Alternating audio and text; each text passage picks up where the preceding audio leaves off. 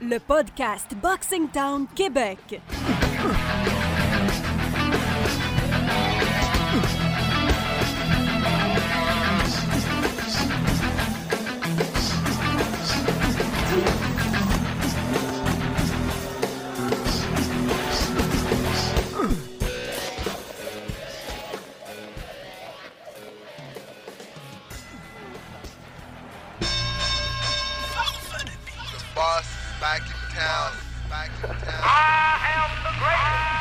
Je veux être le champion, le meilleur livre pour livre. J'ai tout pris la musique qu'on m'avait prescrit. Si j'ai plus le temps de jouer, j'ai trop investi ici. C'est le mouvement, c'est un cartel de drogue. J't'ai l'autre, tes poches te boss et dis fuck ton boss. Change de poste si t'aimes pas, c'est pas une mode. La musique c'est naturel, pour moi c'est un must. J'ai besoin de communiquer, mais je connais rien aux morts. J'fais des SOS en RAP pour réveiller les morts. On ne fait parler de nous, imagine. On était seuls contre la grosse machine. Fallait que la confiance règne au sein du crew. Mentalité tout ou rien ou rien du tout. Les jaloux parlent beaucoup et restent coupables. Do that shit, mais reste loin quand les coups partent. Ils sont ceux qui me disaient que c'était impossible. Si je lutte sans plus tard, c'est pas Les jaloux parlent beaucoup, veulent me voir disparaître. Mais leur mouvement est plus pareil si je dis que j'arrête. J'ai une mission, l'ambition de champion du monde. Les frissons quand je raconte des chansons plus sombres. Eux veulent me voir disparaître. Mais leur mouvement est plus pareil si je dis que j'arrête. J'ai une mission, l'ambition de champion du monde. Les frissons quand je raconte des. Chansons plus sombres. Je like le weed quand j'ai besoin d'inspi. La vie va assez vite de même, j'ai pas besoin d'un speech. Pas un spécimen, un spécial. Mais j'ai la pétimène et je suis bestial. Comment, j'suis pas le politicien qui va te faire des fausses promesses. J'ai évité les sentiers là où les fous se promenaient. Ça pose problème? Non. Les choses sont mêmes. Bon, garde un œil ouvert même dans ton sommeil. Jungle music, puissance stéroïde. Les gens tombent accro comme si c'était de l'héroïne. C'est que des mots sur des beats rien d'héroïque Comme des graffitis sur les murs, moderne hiéroglyphe Pas de la bullshit bro, tout ce qui sort de ma bouche. C'est du solide, so yo tu pars à la course. Uh. Ils sont ceux qui me disaient que c'était impossible. Si je lutte sans plus tard, c'est pas Les beaucoup, veulent me voir disparaître. Mais leur mouvement est plus pareil si je dis que j'arrête. J'ai une mission, l'ambition de champion du monde. Les frissons quand je raconte des chansons plus sombres. Eux veulent me voir disparaître. Mais leur mouvement est plus pareil si je dis que j'arrête. J'ai une mission, l'ambition de champion du monde. Les frissons quand je raconte des chansons plus sombres. De je veux pas vivre pour vivre. Moi je veux être le champion, le meilleur livre pour livre Je veux pas me contenter de peu, je veux pas vivre pour vivre. Moi je veux être le champion, le meilleur livre pour livre pas me contenter de peu, je veux pas vivre pour vivre Moi je veux être le champion, le meilleur livre pour livre Avec les métaphores à la S, tu connais ma force Je suis Mohamed Ali au mic au sommet Salut tout le monde, c'est le retour du podcast Boxing Town Québec qui a été affaibli par les chaleurs des dernières semaines. On a pris deux semaines de congé. Laurent Poulain, Vincent Tremblay, on est de retour. Le grand duo. Le meilleur duo du monde de la boxe. Salut Laurent. Mais le meilleur duo du monde. Point. Point. Aïe aïe aïe. Là, on se prend pas pour, rien. Euh, avant de, parler de nos sujets, parce qu'on a beaucoup de sujets euh, cette semaine et beaucoup d'invités. On va parler euh, certainement des dernières actualités dans le monde de la boxe. Deontay Wilder, Tyson Fury, de la grande carte de boxe Triple G contre Canelo, David Lemieux. Il y aura également Jamie Munguia contre Bra Brandon Cook, qu'on va parler également dans les euh, prochaines minutes. Boxing Town qui euh, va voyager à travers le Canada en entier, de Patrice Volny, de dirigeant, et d'Elader Alvarez qui euh, va boxer potentiellement au mois de janvier prochain. Laurent aura des euh, détails pour vous dans les euh, prochaines euh, minutes. mais également vous dire, parce que oui, on l'a entendu en, en, introduction de ce podcast, le rappeur Farfadet qui est euh, on interagit souvent. Hein? Il, euh, Maxime Gabriel, qui est très au fait des dossiers dans le monde de la boxe, peut-être l'un des, euh, des personnes, des artistes qui suit le plus la boxe là, dans les, sur, sur Boxing Town, du moins, hein, Laurent? Tout le monde le connaît avec, sa, son... avec sa chanson Champion du monde. Son frère a été sur l'équipe nationale à la même époque que Jean-Pascal. Son père est entraîneur aussi. Puis, Possiblement l'artiste qui connaît le plus sa boxe. Ah ouais, ça c'est sûr. Puis on l'a entendu, cette chanson-là. -là, c'est un chef-d'œuvre. C'est un chef-d'œuvre. C'est potentiellement la meilleure chanson jamais écrite sur la boxe. Point. Si on est le meilleur duo, ça, c'est la meilleure chanson. Point. On s'entend? Avec euh, Roy Jones. Oui, ok, on, va mettre une petite parenthèse. En français, c'est la meilleure point. That's ah ça se termine là. Voilà. Il n'y a, même pas, a même pas place à discussion dans ce dossier-là. Fin de la discussion. Fin de la discussion sera, euh, pour les gens qui nous suivent euh, à travers le Canada, sera en Alberta le 31 août et le 1er septembre avec notamment Bosco qui, lui, donne un petit peu plus dans les, euh, les, combats ultimes avec sa chanson sur Dave Leduc qui... Euh, lui, il a pas peur, il a pas froid aux yeux. Hein? Laurent, t'as-tu vu ça? Son dernier Oui, j'ai vu la vidéo. C'est la vidéo de Dave Leduc. Allez voir ça. il pas... tolère un...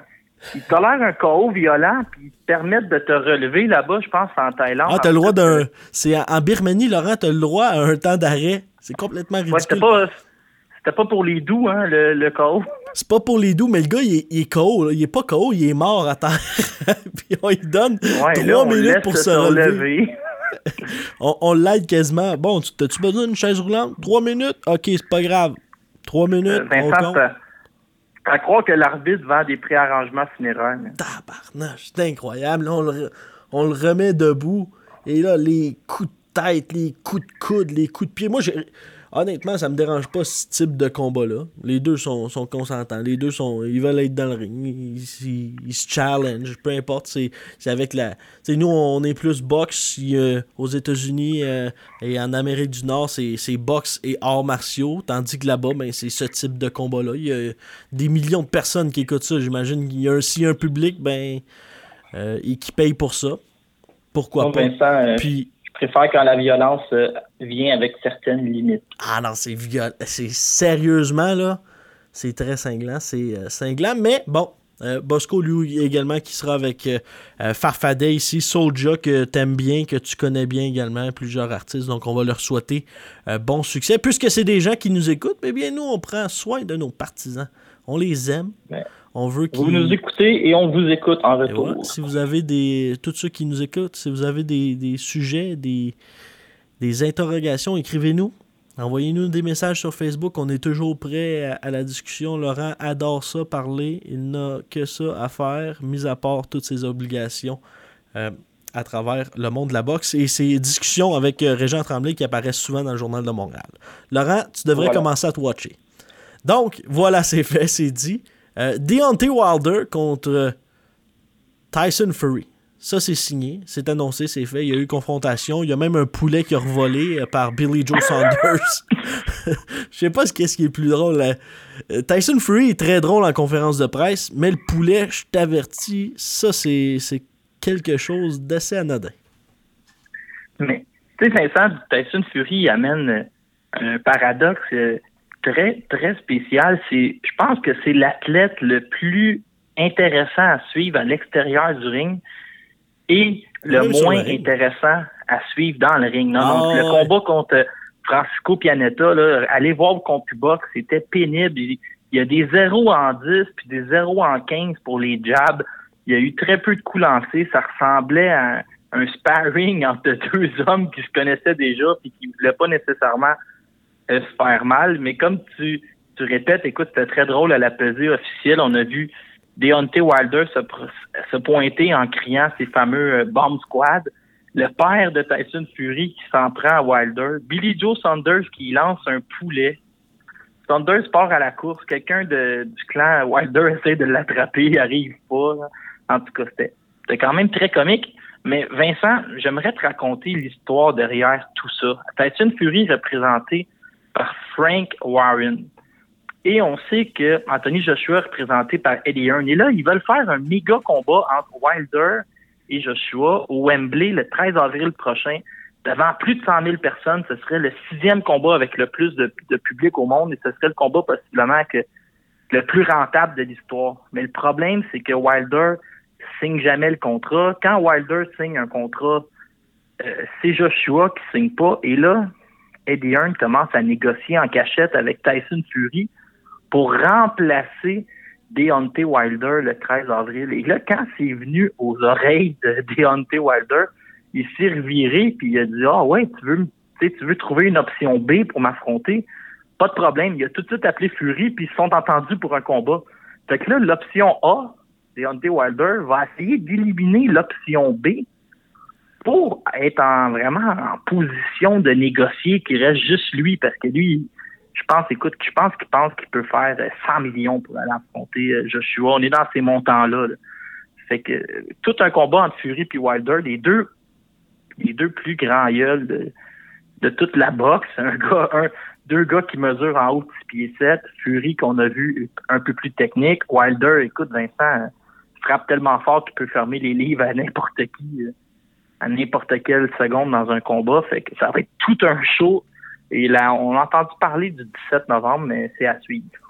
Un dossier à suivre, mais ça va être, euh, comme tu dis, ça, va être, ça va être assez intéressant. Deux gros bonhommes qui frappent excessivement fort.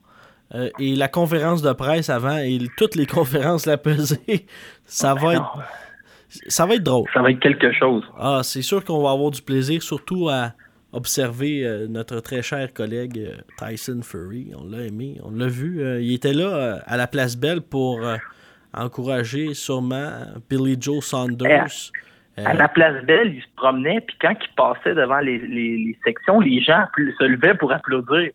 Et là, ah, Fury envoyait la main. C'est quelqu'un, en tout cas, qui est très polarisant, mais je pense qu'il est très aimé d'à peu, près tout le monde. Oui, c'est ça. Il avait déjà fait son camp d'entraînement au Final Round avec Eric euh, Bélanger, notamment à Ottawa, avec euh, également le petit cousin, là, Yogi Fury, qui était, euh, qui était présent, qui était à peine âgé de 18 ans, si je me souviens bien à l'époque. Oui, leur père, le, père Peter était là aussi. Oui. Le, père de Tyson. Ça, c'est spécial, hein? Tu t'en vas faire l'épicerie, puis euh, tu te rends compte qu'il y, a un Tyson Fury à 6 pieds 9 qui est devant les, les céréales. Ça doit saisir, hein? Tu dois te demander qu'est-ce qu'il fait là. Hein. Ah, tu fais le saut. On pense, on pense qu'il est en Angleterre, mais dans le fond, il, était ici. Oui, puis je pense qu'il s'est déjà battu également à Québec. Il a sais que Yugi Fury s'est déjà battu. Euh... Yugi Fury a passé pro contre euh, David Whitton. Oui, voilà. Je pense qu'il y avait le Kid Chocolate aussi, Peter Quinlan. Ah oui, c'est une, carte qui Était, une carte qui était pactée euh, cette soirée-là. Mais Vincent, je vais y aller d'un début de prédiction. J'ai l'impression que Tyson Fury va manger une raclée contre Deontay Wilder. Ah, non. Euh, m'a pas, m'a pas impressionné la nouvelle version de Fury. Tu sais, Vincent, il a pris trois ans off. On a entendu parler de problèmes de cocaïne, de problèmes de santé mentale. Euh, il a pris quasiment 125 livres. On le voyait boire des soirées de temps. Euh, moi, j'ai l'impression que ça a laissé des traces sur son corps. Puis, sais pas si tu te rappelles quand il est tombé en plein centre du ring contre Steve Cunningham qui pesait, je pense, 204 livres cette, soirée-là. Quand ça va être Wilder qui va le frapper flush, euh, ce sera même pas beau. Je vous aurais tous prévenu, mais le, le gros du spectacle va être avant le combat de toute façon. De toute façon, ouais. c'est ça, mais là, tu me déçois, Laurent. Ben, je l'aime. On l'aime tous. Oh. Vincent, au nombre de fois que je me trompe, c'est peut-être une bonne affaire que je dise que Fury va gagner. Hey, tu te trompes pas si souvent que ça. Ben, ça dépend, ouais. Je me souviendrai toujours d'une certaine journée où euh, on s'est... Euh, on était à Montréal et on parlait justement d'un combat qui pourrait être dangereux pour l'un des Québécois qui boxait au MTLUS et un certain Carl Hébert, qui est toujours à l'écoute. Carl, qui. Euh, non, les gars, ça va être une main dans le dos, ça va être facile. On se souviendra ce qui s'est passé. Cette ok, oui, je me rappelle. Steve Claggett avait battu Yves Junior Ulysse. Depuis ce temps-là, Ulysse, quelle victoire contre Cletus Seldin? Camille et Stéphane, qui disait dans les derniers épisodes, sera de retour pour un potentiellement gros euh, combat. Laurent, on va s'arrêter le temps d'une pause. Au retour, on va parler de plusieurs sujets. On va parler également euh, de ce combat entre YouTubers assez incroyable. Logan Paul contre KSI. Logan Paul, dans son coin, avait Shannon Briggs, Let's Go Champ, qui était dans son coin. Un combat sur YouTube. Laurent, j'en reviens pas encore. 890 000 personnes ont acheté le pay-per-view. 13 dollars sur YouTube. C'est euh, pratiquement 9 millions de dollars seulement en vente, plus les ventes Ah, ils ont fait beaucoup plus d'argent que bien des bons boxeurs euh, qu'on connaît sur la planète. Ah ouais, et, je sais, c'est sûr que Mayweather McGregor ça a vendu beaucoup et c'était à 100$ le pay-per-view. Mais imagine-tu si on mettait ça à 59,99 ce combat-là de deux YouTubers. Et, c'est les parents qui ont payé parce que c'est des jeunes qui, j'imagine, qui écoutent ça. Euh, on va en apprendre plus avec Samuel Lévesque qui a suivi toute cette, saga-là, de ce dossier-là. Euh, il y a même mise au jeu qui est embarqué là-dedans. Y on pouvait miser sur mise au jeu prédiction. On pouvait également sur Bet 365 euh, miser. On va parler aussi de cette. On va revenir sur la victoire, oui, Deleider Alvarez, euh, qui, euh, ça fait une vingtaine de journées, est devenu champion du monde. On va parler avec Costa, le propriétaire du Resto Bar Le Coin du Métro, qui a vécu ça de l'intérieur. On va parler de sa relation, de plusieurs sujets également avec lui. Et aussi, ensuite de ça, parce que là, on vous, on vous lance ça. Nous autres, on est comme des.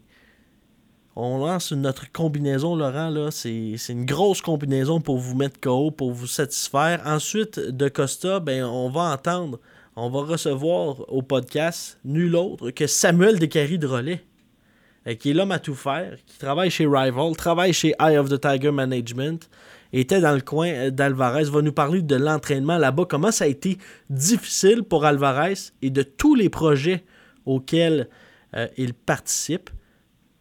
Mais pour ça, faut que vous soyez là. Retour de la pause au podcast Boxing Town Québec. Vous écoutez le podcast Boxing Town Québec. Sommes de retour au podcast Boxing Town Québec. Le 4 août dernier à Atlantic City, Eleider Alvarez est devenu le premier boxeur colombien champion du monde à 175 livres. Sur place, son grand ami et propriétaire du resto-bar Le Coin du Métro, Costa Agnagnos-Topoulos. Salut Costa! Salut Vincent, pas trop de misère à prononcer mon nom. Ça a été. Euh, je me suis pratiqué tantôt. Je pense que ça fait trois heures que je me pratique. non, ça a été pas pire. Euh, ça a été comment ce voyage-là? Parce que euh, c'est un gros combat pour Elider. C'est à Atlantic City. Parle-moi comment vous avez vécu ça. Vous étiez entre amis. Il y avait Yves Lévesque, des assurances Yves Lévesque qui était là. Sylvain Pelletier également, qu'on connaît tous. Dort pas depuis la défaite d'Ivulis. Euh, Parle-nous justement de, ce voyage-là, ça a été comment? Ah, ça a été euh, incroyable, comme euh, on a vu à la télévision. C'est euh, difficile à décrire. Là, c'est plein d'émotions. on était tellement énervés avant le combat, puis durant le combat, c'était juste. c'est incroyable. Est-ce que le fait que ça, ça, a tellement été long que tout ce qui s'est dit euh, par rapport à, ce combat-là, à l'attente également d'Eleder Alvarez, tout ce qu'il a vécu dans les dernières années, euh, justement, la patience de ne pas savoir. On savait jamais si vraiment il allait l'avoir, ce combat-là. Est-ce que ça fait que c'est quand même un sentiment, c'est un ami personnel, c'est un, sentiment comme de, délivrance que vraiment, là, c'est là. Il a son combat de championnat du monde, l'emporte. C'est sûrement une délivrance là, de, de voir ton ami réussir comme ça? Oui, oui, absolument. C'est, ça fait des années que moi je le dis qu'il avait juste besoin de, d'avoir sa chance, de, de, vraiment de, montrer à tout le monde qu'il, était capable de compétitionner avec euh, l'élite, puis il était capable de dominer l'élite aussi. Puis effectivement, il l'a prouvé pendant le gala. L'avais-tu vu aussi, euh, sans dire convaincant, mais dans, dans sa forme physique? Dans les dernières semaines, semblait euh, dans une forme resplendissante. Euh, c'est-tu la meilleure forme que tu as vu Elider Alvarez dans, les dernières années? Oui, oui, absolument. Puis j'étais convaincu même euh, le jeudi pendant la si je me trompe pas. Non, excuse, vendredi, la tu voyais dans ses yeux là, que il n'y avait rien qui allait le battre, ce gars-là. J'étais tellement convaincu à 100% que il allait le démolir. C'est quoi ta, relation avec. Euh, on l'a tout vu dans, les dernières semaines, dans les journaux, euh, dans le Journal de Montréal avec euh, Régent Tremblay. Une bonne relation avec, avec Alvarez. C'est un gars qui, qui est excessivement fidèle en amitié, qui est là, qui vient encore au restaurant à chaque. pratiquement chaque semaine. Et, à la blague, moi et Laurent, on disait tout le temps ça se peut qu'on tombe sur Elider ou Oscar. C'est leur deuxième maison. Ils dorment pratiquement ici. Mais c'était le cas il y a quelques années, puis encore une fois, ils sont, sont encore tout le temps là. Exactement. Puis, tout le monde se dit, ah, mais ils commandent toujours quand mes Colombiens ou euh, mes amis, mais c'est de la famille pour moi à ce temps. Et ils sont toujours présents lors de nos événements privés quand on a des, comme récemment, j'avais eu un baby shower pour ma fille qui s'en est, puis euh, un sport, puis elle était présente, puis ils sont, sont toujours là, c'est rendu vraiment de la famille. Pour moi, c'est plus des amis. Des amis encore plus proches et possiblement qu'ils seront sur place lors des sans dire les deux prochains événements, mais il y a deux gros événements qui s'en viennent au Resto Bar, le coin du métro. Euh, le 7 septembre, il y aura un tournoi de poker pour la fondation Make-A-Wish organisé par les assurances Yves Lévesque au Resto Bar, le coin du métro. Les billets sont disponibles euh, soit sur... Euh, on peut écrire à Yves ou encore une fois disponible au Resto Bar. Parle-nous de, de l'implication. C'est important pour vous de s'impliquer au niveau des, euh, que ce soit les œuvres de charité, euh, parce qu'il y a eu également un, fonds qui a été euh, donné au gérant de Leider Alvarez, Stéphane Lépine. C'est important pour vous? Oui, très important. D'ailleurs, c'est la raison première qui, qui, existe le coin du métro, c'était de devenir en aide à beaucoup de problèmes d'athlètes, d'organismes, malgré le fait qu'on n'est pas le on se fait souvent dire qu'on n'est pas le, restaurant le plus chic euh, ou le plus achalandé ou on fait pas le plus de marketing, mais notre but à nous, c'est que tout le monde se sente à l'aise au resto.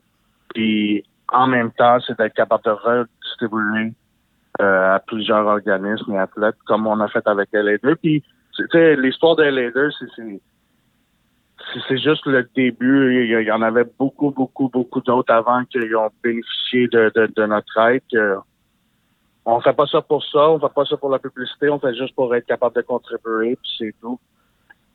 Et il y aura aussi, Costa, parce que là, c'est.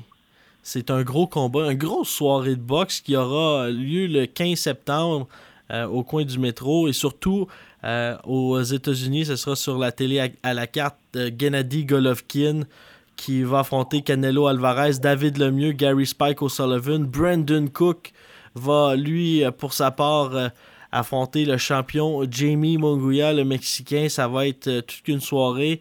Et il y a beaucoup de personnalités, dont Régent Tremblay, Louis-Philippe Guy du 91-9 et même Laurent Poulain, qui sera là de Boxing Town Québec. Et la majorité, et j'ai l'impression qu'il va y avoir beaucoup de boxeurs également, euh, professionnels et même amateurs qui vont vouloir être de la soirée au coin du métro parce que c'est la place hein, pour la boxe. Oui, exactement. Puis d'ailleurs, j'ai déjà une confirmation de Renan Saint-Just puis Sagan du 35 qui vont être là. Euh, j'ai LA2 qui devrait être là avec Oscar. Euh, il y a plusieurs personnalités de la boxe qui vont qui vont être présents ce soir-là. Mais là, il va y avoir aussi des gens qui vont, vont vouloir l'autographe de Costa. Ils vont vouloir des photos. Euh, on va, on va, s'arranger de quoi. il va aller se cacher dans le bureau. Costa, un grand merci d'avoir pris quelques minutes pour euh, revivre ces moments magiques, puis en espérant qu'il y en aura d'autres pour euh, la suite. Combat revanche, Kovalev Alvarez 2. Je sais pas encore ça va être où, c'est pas encore exactement, oui, la date est, est floue encore, mais on va se tenir au courant, puis certainement qu'on va en reparler dans les prochaines semaines. Voilà, c'était Costa Agnanostopoulos, propriétaire du Resto Bar Le Coin du Métro. Nous, on va s'arrêter le temps d'une pause et au retour, on va parler du euh, Cotman et celui qui travaille un petit peu partout, travaille chez Rival, travaille également pour Eye of the Tiger Management, Samuel Descaries Drolet, en vous rappelant que vous écoutez le podcast Boxing Town Québec. Vous écoutez le podcast Boxing Town Québec. Nous sommes de retour au podcast Boxing Town Québec en compagnie de celui qui était le cutman de Leider Alvarez à Atlantic City, Samuel Descaries Drolet. Salut Sam! Bonjour, bonjour, ça va bien? Ça va super bien, merci. Euh, Sam, avant de parler de cette soirée qui a été magique pour Alvarez, le travail qui s'est fait avant, parce que parlons-en justement de, ce travail-là, ça a été, euh, on le voyait sur les médias sociaux, ça a, peut-être été la préparation qui a été pour lui la plus difficile par moi de comment ça s'est de l'intérieur comment avez-vous euh, vécu ça ce camp d'entraînement là Ben, en fait, là, juste avant d'aller plus loin, euh, euh, tu m'as présenté comme étant le cutman des leaders. C'est pas vrai, c'était Luc Vincent qui était le cutman.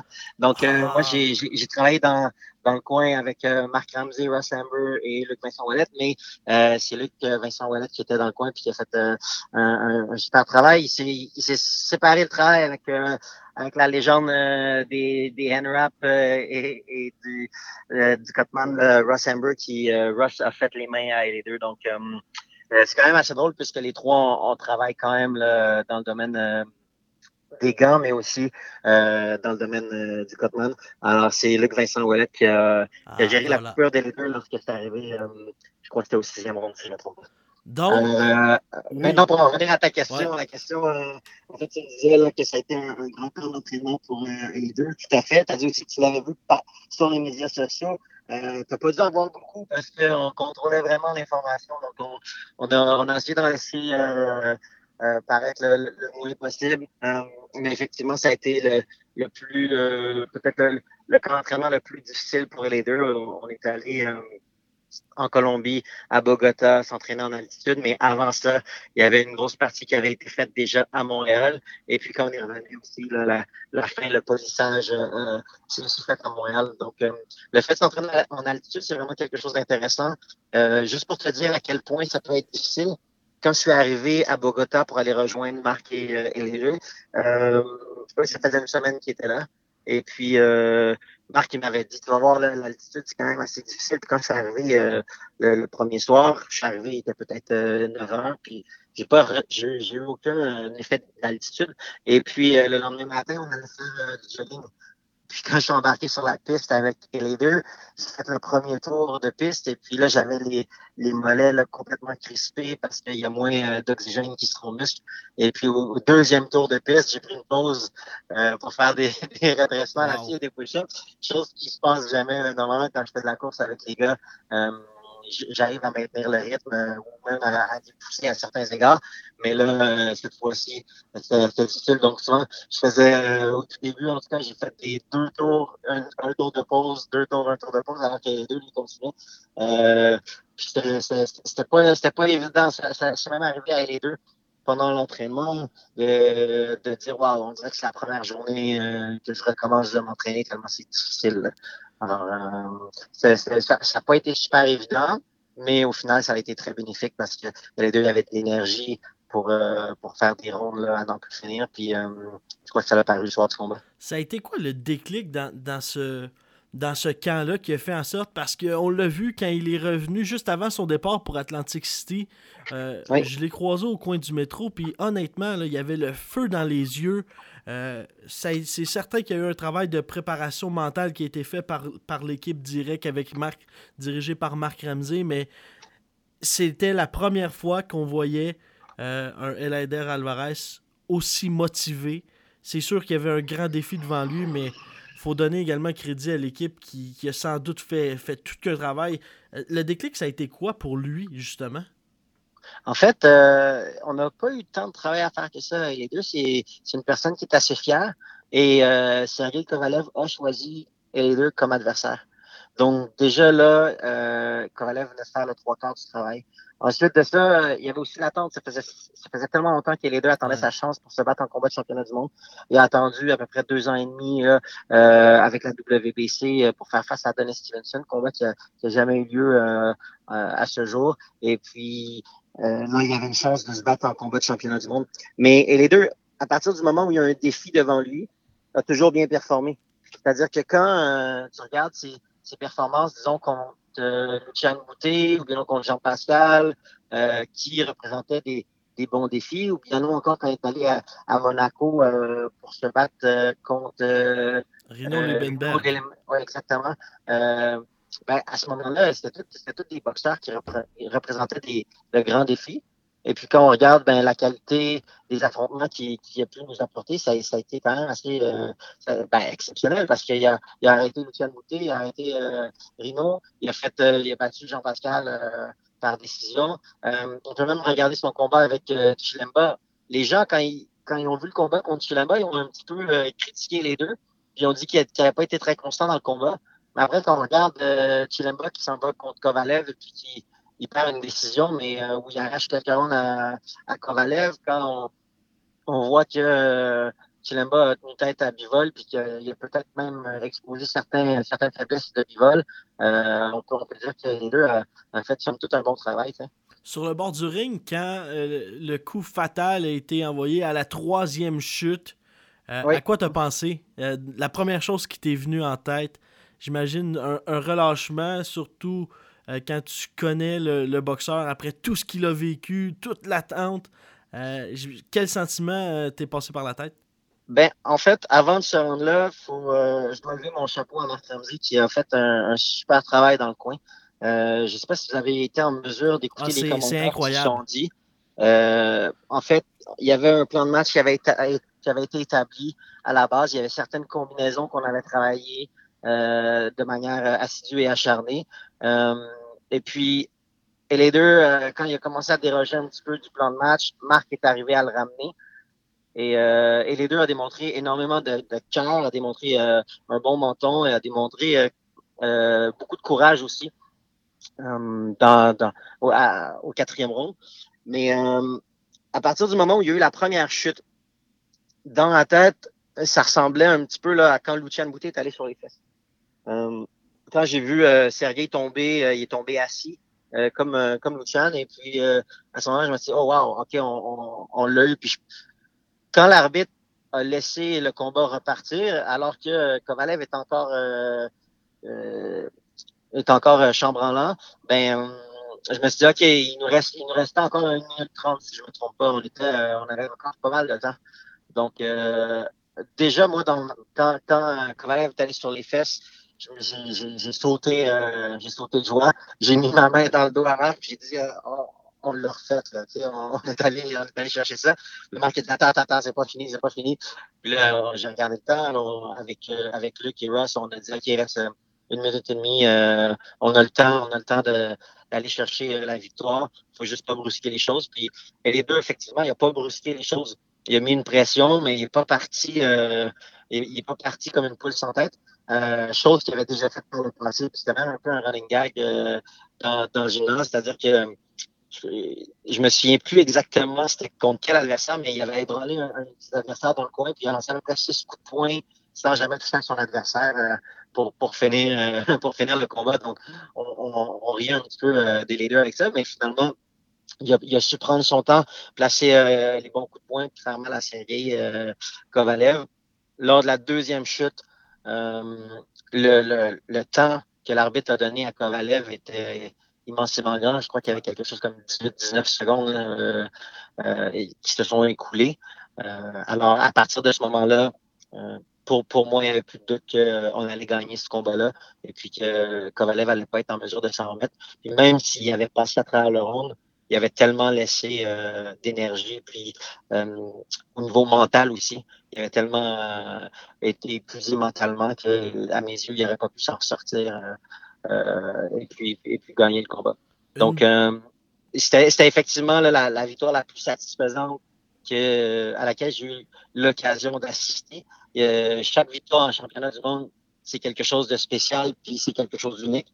Mais dans ce cas-ci, pour un gars comme Leader, qui a, qui, a, qui a, vécu des blessures, qui a vécu des problèmes de visa, qui a vécu euh, des, des, des, des, problèmes d'attente avec euh, euh, pour, pour un titre, euh, pour un combat pour le titre, qui s'est jamais présenté. Puis là, qui a une chance, euh, puis qui y va. Puis les deux n'ont jamais refusé aucun défi non plus. C'est-à-dire que les deux s'est fait proposer, en fait, il s'est fait proposer Lucian Boutet et Jean Pascal en attendant son combat championnat du monde.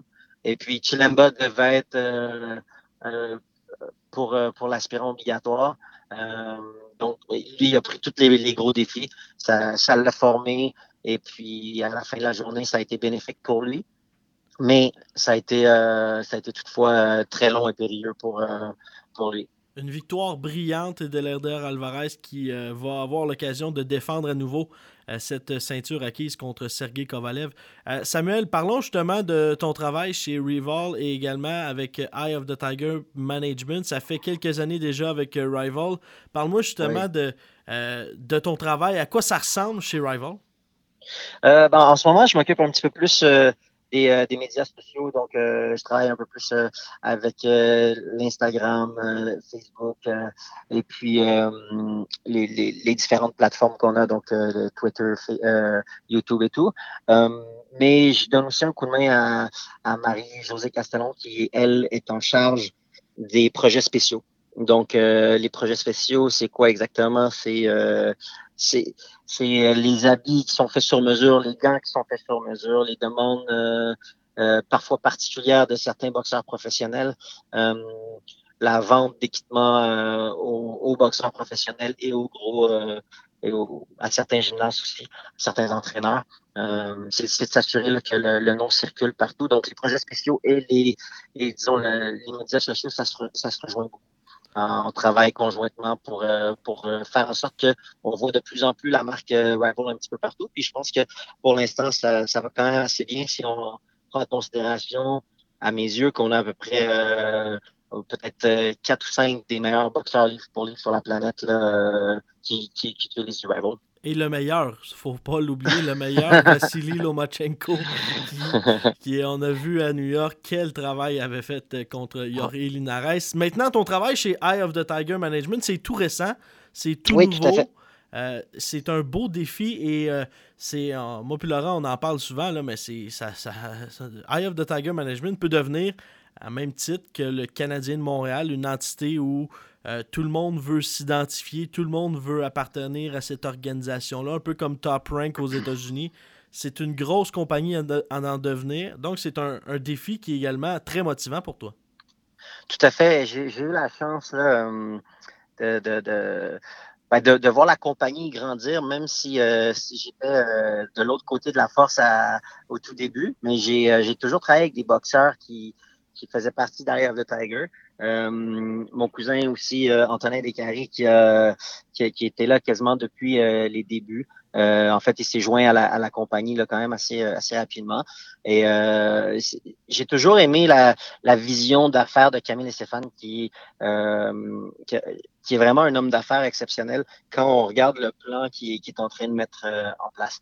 je, pourrais, je pourrais vous en parler longtemps, mais je ne veux pas brûler de punch. Il y a des belles affaires qui s'en viennent. Et puis, euh, c'est tout en l'honneur des, des, gens qui travaillent chez, chez Eye of the Tiger Management. Il y en a, il y en a plusieurs. Il y a, Claudia. Euh, il y a Claudia qui est là, il y a Virginie, euh, Antonin, Lynn, Emmanuel, Camille. Il y, a, il, y a, aussi des, plein, plein, de, plein, plein de jeunes qui sont dans l'ombre, qui, qui, travaillent très fort pour, pour monter la salle et puis faire en sorte que les événements se déroulent sans, sans trop de pépins. Euh, donc, c'est vraiment une, une belle équipe, c'est une belle grande famille. Je crois que le, le, modèle est vraiment basé là, sur un modèle un petit peu familial. Les gens euh, sont fiers de faire partie de l'écurie derrière le Tiger Management et s'identifient euh, euh, comme il faut en, portant les couleurs, en, indiquant euh, haut et fort qui, font partie de cette, jeune firme ambitieuse-là. Ils, ont, ils ont des beaux projets, parfois, quand on regarde ça, on se dit, wow, euh, est-ce qu'ils vont arriver à atteindre euh, tous ces, ces objectifs-là? Moi, j'y crois, c'est la raison pour laquelle j'ai décidé de me joindre à, la, à la, compagnie. Euh, pour l'instant, je travaille, euh, je travaille conjointement avec, euh, avec Antonin sur, sur certains projets. Sinon, euh, je travaille aussi avec euh, beaucoup avec avec Claudia et Virginie euh, quand vient le temps de faire les galas, donc m'assurer que, que tout roule bien. Euh, si, si Stéphane Loyer, le matchmaker, ou parce que j'avais j'avais pas nommé Stéphane Loyer, mais Stéphane Loyer fait un super travail. Euh, et quand Stéphane Loyer, à l'approche de gala, euh, certains problèmes avec euh, des adversaires, disons, qui n'ont pas de visa ou bien non, euh, des, qui a des complications ou on a une annulation, à ce moment-là, ça me fait plaisir de lui donner un coup de main parce que j'ai eu un petit bagage euh, euh, qui m'a permis de toucher à cette phase de, la boxe aussi.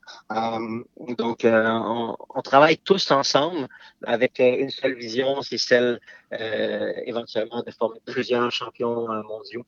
Et puis, le recrutement aussi qui est fait présentement euh, est très intéressant. Il y a des, il y a des gens euh, d'Europe qui, qui, qui joignent à, l'équipe d'ailleurs de Tiger, mais il y a aussi plusieurs Québécois. Ça, il faut, faut lever euh, notre chapeau à, à Camille et Stéphane parce que euh, ils continuent à faire du recrutement aussi au niveau québécois.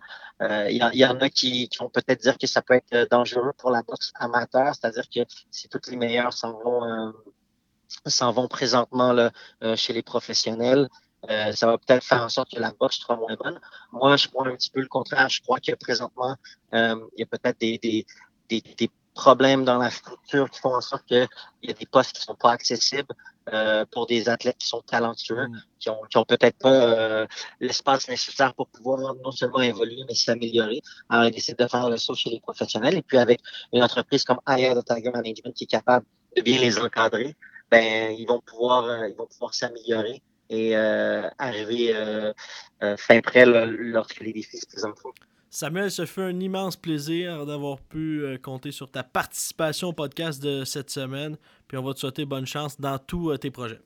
Merci énormément, puis au plaisir. Alors voilà, c'était Samuel Descaries Drolet pour nous parler justement de cette grande victoire, une brillante victoire de la part de notre très cher ami Eleider Alvarez. Euh, qui, euh, et euh, vous l'avez entendu également, sera peut-être là, au, non pas au podcast. on l'a déjà reçu, on en a déjà assez parlé. On va le recevoir dans les prochaines semaines, mais va être là au poker. Poker le 7 septembre. Les billets sont disponibles chez le Resto Le Coin du Métro à Montréal. Vous pouvez y aller. Euh, vous pouvez assister également sur place en tant que spectateur. Qui, qui sait, les ailes de poulet sont toujours très bonnes et un nouveau menu au coin du métro. Il y aura des boxeurs professionnels.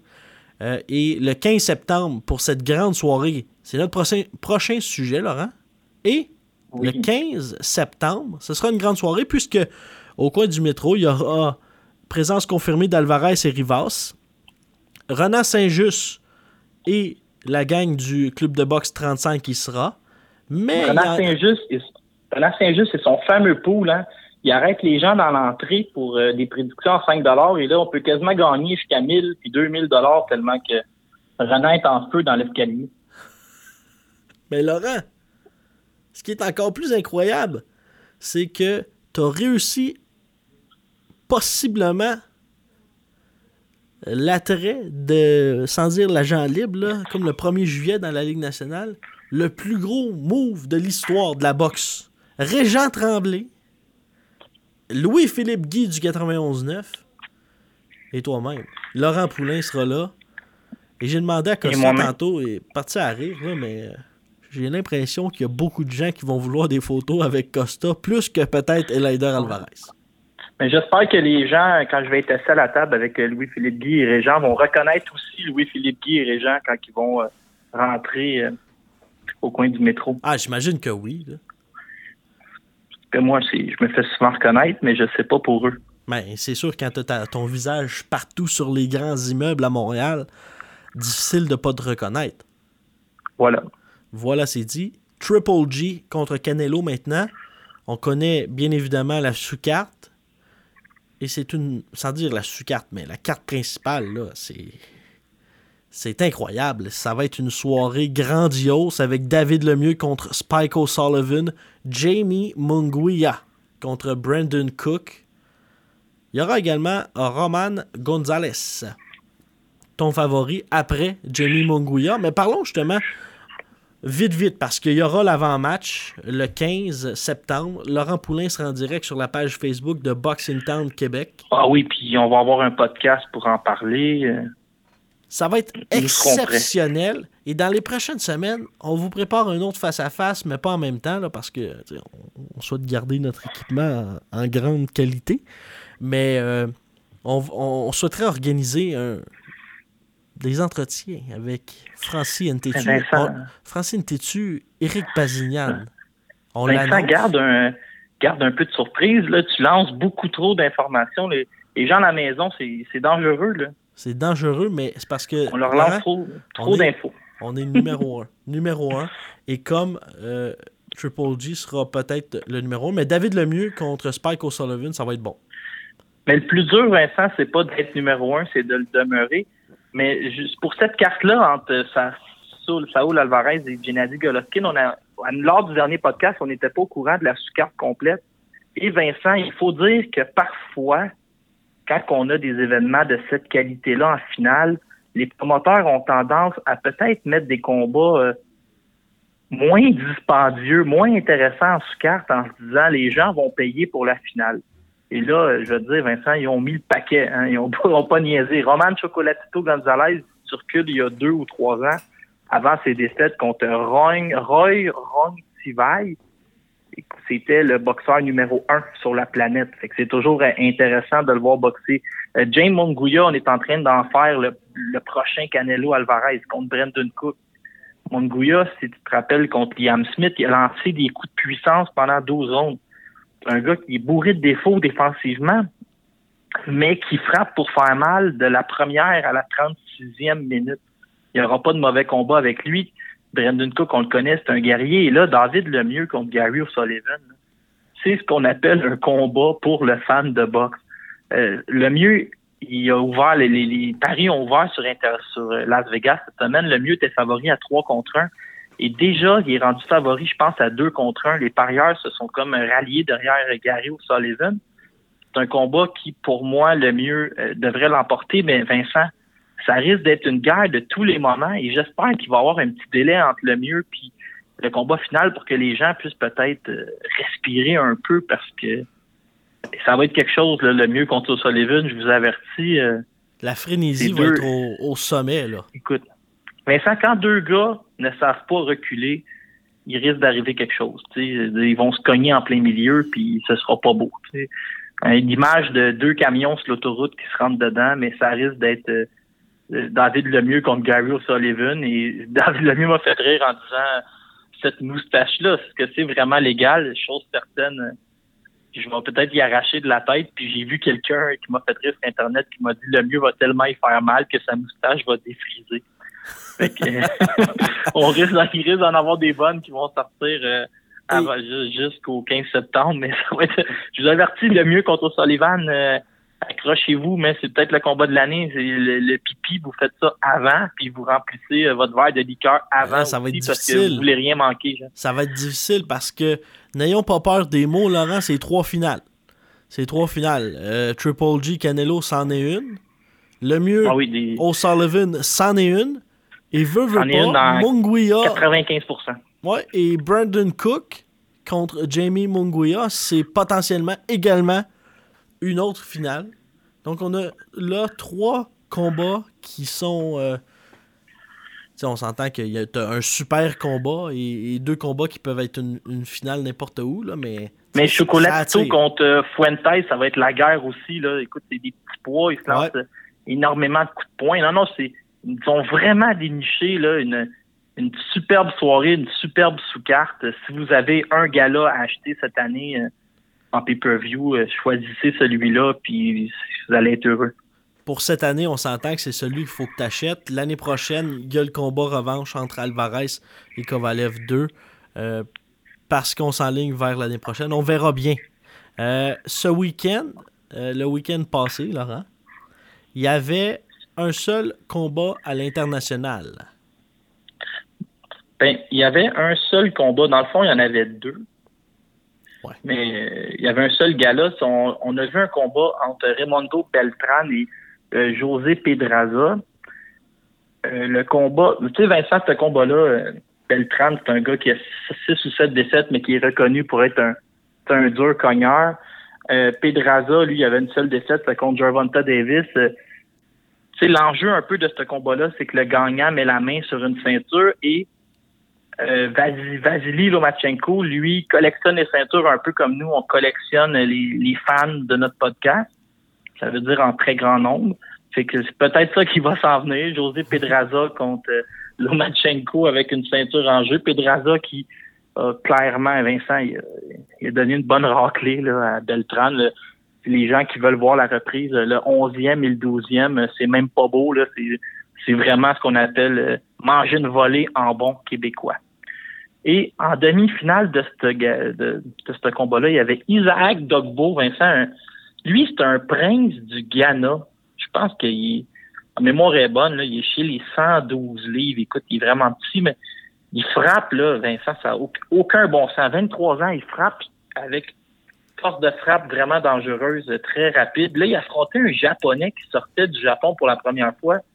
Et là, Vincent, je te prononce son nom. Hidenori Otake. Ça s'est fini en 2 minutes 18 sur une main gauche euh, d'une extrême violence. Et les gens n'ont qu'un nom euh, sur la sur les lèvres des, dernières, euh, derniers jours. C'est Isaac Dogbo, réellement surveillé, un prince du Ghana qui vit maintenant en Angleterre, frappe avec une force de frappe démente. Incroyable, hein? je suis en train de feuilleter l'Internet là, à, propos de ça. Oui, effectivement. Prince du Ghana. Ben il est assez jeune, hein? Oui, il est très jeune.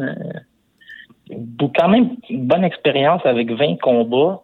Et notre ami David Tétro vient de finir un texte qui s'appelle Le nouveau Mike Tyson pèse 122 livres. Euh, à lire bientôt dès que je trouve un moyen de réparer le site Internet. Et en 2012, euh, Dogbo avait perdu aux Jeux olympiques contre, attention, le semi-finaliste, comment, le médaillé de bronze euh, des, de ces jeux, mêmes jeux-là, qui avait perdu contre Luke Campbell de la Grande-Bretagne, mais Sotoshi Shimizu qui est oh, maintenant oh, âgé oh. de 32 ans, qui a 7-0 chez les pros. 7 KO. Donc, quand même, euh, peut-être verrons-nous euh, un deuxième combat. C'est un combat qui s'était soldé. Euh, Écoute, Vincent, en 2012, si je calcule comme il faut aux Jeux Olympiques, il y a 23 ans aujourd'hui. Pour moi, il venait tout juste d'avoir 18 ans aux Jeux Olympiques. Il était très jeune. Tout un exploit quand même de se qualifier en petit bas Ouais, contre un gars qui était euh, quand même assez euh, âgé. Et Luke Campbell, qui a été. Je regarde ça à l'instant, Luke Campbell, champion des euh, Jeux Olympiques. Qui, lui aussi, maintenant chez les professionnels, mais a deux défaites. Et sa dernière défaite, Laurent, contre Jorge Linares. Et s'est fait surprendre contre le Français Mandy. Oh, un expert de la boxe amateur, Laurent Poulain. Laurent, il y a euh, beaucoup d'actions dans les prochaines semaines à venir. Euh, l'équipe de Boxing Town sera visible partout. Et je dis bien partout. Laurent a commencé. On va, on va collectionner les Air Miles. Et c'est ce que j'allais dire. En plus que Air Canada aujourd'hui a annoncé euh, les valises allaient coûter plus cher, 30 au lieu de 25. Et là là, c'est pas quoi. Ah ben moi, je voyage avec juste un set de linge. La valise à bord. Euh, Edmonton, Cornwall, Québec, Montréal. Les destinations qui euh, ne sont pas sous le soleil pour nous, mais on, on reste euh, dans le domaine de la boxe. Laurent, Edmonton a commencé par le gala Edmonton. Zadridine Akhmedov qui sera en action ici même et, il y aura également Arthur Ziadinov qui seront les boxeurs de Eye of the Tiger Management prêtés à Madame euh, Mélanie Lubovac. Et notre ami euh, Flavio Michel aussi. Euh, Vincent, le, combat qui m'intéresse le plus cette soirée-là, et c'est une petite surprise pour moi, on envoie Sadridine Akhmedov se battre à Edmonton parce qu'on sait peut-être que la régie n'aurait pas autorisé ici tout de suite un combat de 8 rondes, mais je vous dirais de surveiller son adversaire. Écoute, pour un quatrième combat professionnel, là, on parle de gros calibre. Bruno Leonardo Romé, un gaucher de 30 ans avec une fiche de 21-5, 18 victoires par KO. Écoute, il est seulement allé au tapis une fois. Et euh, pour te donner une idée, à son dernier combat, il perdait contre un, boxeur, euh, un boxeur, euh, je pense, un boxeur kazakh, Zantok Tourarov. Écoute, qui a une fiche, Vincent, de 21-0. Il a gagné trois rondes ce soir-là et ce sera l'adversaire de Akhmedov. On dit souvent que Eye of the Tiger a une tendance à prendre les bouchées doubles, et je pense que je l'ai dit dans les dernières semaines, mais ici, on parle d'une bouchée triple. Vraiment un adversaire euh, de grande qualité. Là. On va savoir rapidement ce que Sadridine Akhmedov a dans le ventre, et tu seras là, Vincent, pour nous faire un compte-rendu après le combat. Ça va être incroyable comme soirée, comme tu dis également. Il y aura, euh, c'est le retour de Cam O'Connell aussi, euh, et Flavio Michel à 140 livres, là, on, sait que lui aimerait ça, euh, peut-être challenger quelques Québécois. À 140, il y en a beaucoup, hein? Il y a beaucoup de bons boxeurs à 140 livres dans le Canada. Un et un, un, et un autre.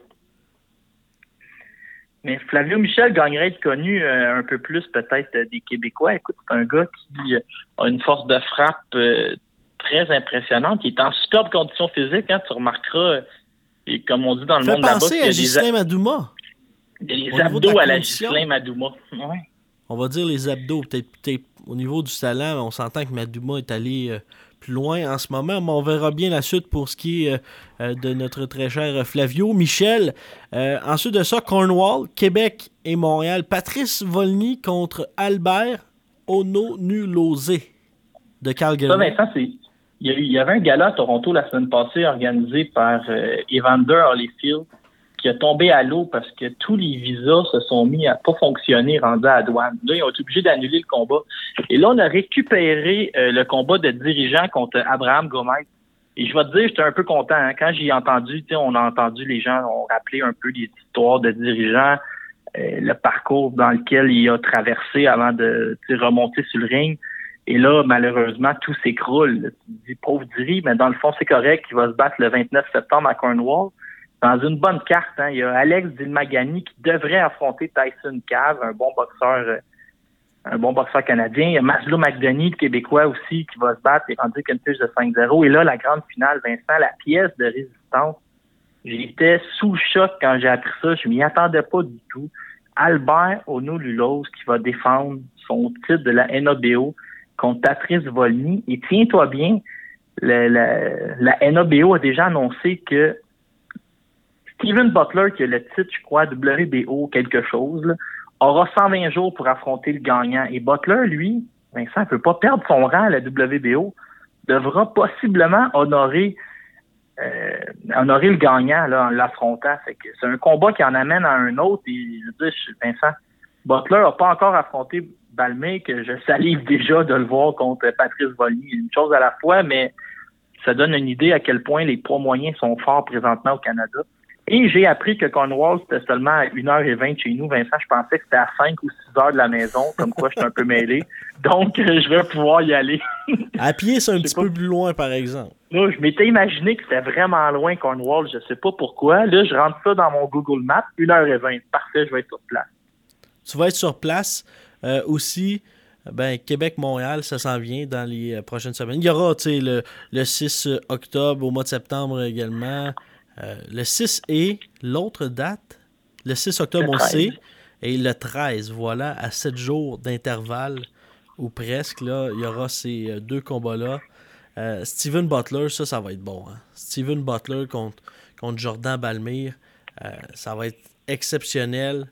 Et aussi Lafrenière, non pas Lafrenière, Lafrenière, lui, on semble le voir sur sa page Facebook qui va être de retour. mais c'est Bazignan contre NTTU. Ça aussi, et tu disais de garder ton argent pour les, les cartes de boxe, euh, euh, pour la carte du 15 ah ou euh, David Lemieux, mais là, le 6 et le 13, je suis ben, déchiré. au pire, allez-y au coin du métro. Allez toutes voir ces cartes-là, tu les as toutes. Je crois que le, je crois que le 13, c'est seulement exclusif à la cage au sport. Faudrait vérifier. Là. Je crois qu'il y a une entente interne. Mais le, sinon, Punching Grace, ça, il présente les galas au casino à un prix d'habitude qui est fort raisonnable. On parle de 19 taxes incluses. Euh, ça vaut la peine. Écoute, il y a, je pense qu'il y a 9 ou 10 combats au casino. Il, y a, il va y avoir Kim Clavel, il y a Ziadinov qui est un bon adversaire. Mathieu Germain va défendre son titre euh, WBO international. T'as Bazinian contre dessus, juste ça, ça vaut la peine. puis je sais pas si tu as vu, Punching Grace est en train de, de préparer des beaux reportages euh, pour les combats de Balmire Butler, pour Bazinian Institut. Vraiment des beaux combats qui s'en viennent. Madouma aussi qui est sur la carte au casino. Écoute, l'accueil du public à son dernier combat, euh, des frissons dans le dos, les gens étaient contents de le revoir. Le toit levé. Ah non, vraiment, euh, beaucoup, beaucoup de boxeurs qui, tu sais, chez Eye of the Tiger, quand tu signes beaucoup de jeunes en même temps, ça vient un peu, euh, il faut les développer. Mais là, il y a plusieurs, tu sais, je te nommerais des Nurzad Zamirov, des Arthur Ziadinov. Euh, il y en a beaucoup qui arrivent à maturité. Là. Oh, on pourrait faire la liste et en parler jusqu'à demain matin. Oui, euh, c'est ça. Mais les défis s'en viennent un peu plus. Tu sais, pour même un Vincent Thibault qui est 6-0, un Clovis Drolet qui est 6-0, ça va s'en venir très intéressant dans les prochains mois. On va se laisser là-dessus. Alvarez, possiblement le 26 janvier. Adonis, Le 1er décembre? Oui. C'est ça, juste vous donner des idées des dates qui pourraient arriver. Sergei Kovalev va se prévaloir de son de son combat revanche. C'est annoncé maintenant. Et s'il y a des délais, il faut que le combat ait lieu entre Elader et Sergei Kovalev avant le 3 février. La date qui est avancée par Jean-Charles Lajoie, c'est le 26 janvier. Et Adonis devrait, et Vincent, le mot-clé dans ma phrase, c'est devrait, affronter Alexander Vosdik et la, et devrait perdre contre Alexander ouais, il devrait aussi, mais la, la date annoncée pour le moment, c'est le 1er décembre au centre Vidéotron. Mais je vous dirais que c'est un dossier à suivre. Dans le cas d'Adonis, réservez pas tout de suite votre chambre au Château Frontenac. Et également, Laurent, il sera avec son drapeau de l'Ukraine. Oui, j'ai dit que j'allais y aller avec le drapeau de l'Ukraine. Je vais le faire, mais je pense que les gens vont être derrière moi. Ben, surtout qu'il y a une grande communauté kazakh euh, de l'Ukraine, surtout, et des Kazakhs également. Euh, mais voilà, mais ça va être intéressant, ça. Les gens, là, qui. faire un deux pour Il y a beaucoup. Non, mais tu sais, Vincent, il y a beaucoup de gens qui aiment ça, prendre des selfies. J'aimerais nommer Simon Lavie ici. Euh, tu te présentes à Québec le 1er décembre. c'est qui les deux meilleurs amis d'Alexander Vosdik? C'est Alexander Uzik et Vasily Lomachenko. Ça fait quand même des beaux selfies, ça, si tu te diriges dans les premières rangées. Nous, on y sera. On y sera assurément. Donc voilà pour euh, Laurent. Oui. C'est ce qui complète notre fameux tour d'horizon de l'ensemble. Ça a été euh, un épisode assez chargé, hein? Assez chargé en émotions. Oui, mais il n'y avait a même pas de combat la, semaine qui s'en vient. C'est très tranquille, mais préparez-vous, là, Vincent. Euh, prépare couche-toi de bonheur ce soir parce que le mois de septembre, déborde de bons combats à chaque semaine, fait que notre podcast euh, va être encore plus, va être encore plus chargé dans les, prochains mois. Et que dire du mois d'octobre? Ça va brasser au ah Québec, ça va brasser euh, à travers on va manquer de Salive. On va manquer de salive et surtout, on a tous très hâte d'observer la victoire ou la défaite cinglante de Tyson euh, Fury. C'est là-dessus qu'on se laisse pour cet épisode du podcast Boxing Town Québec. Puis on se retrouve la semaine prochaine pour un autre épisode percutant du podcast Merci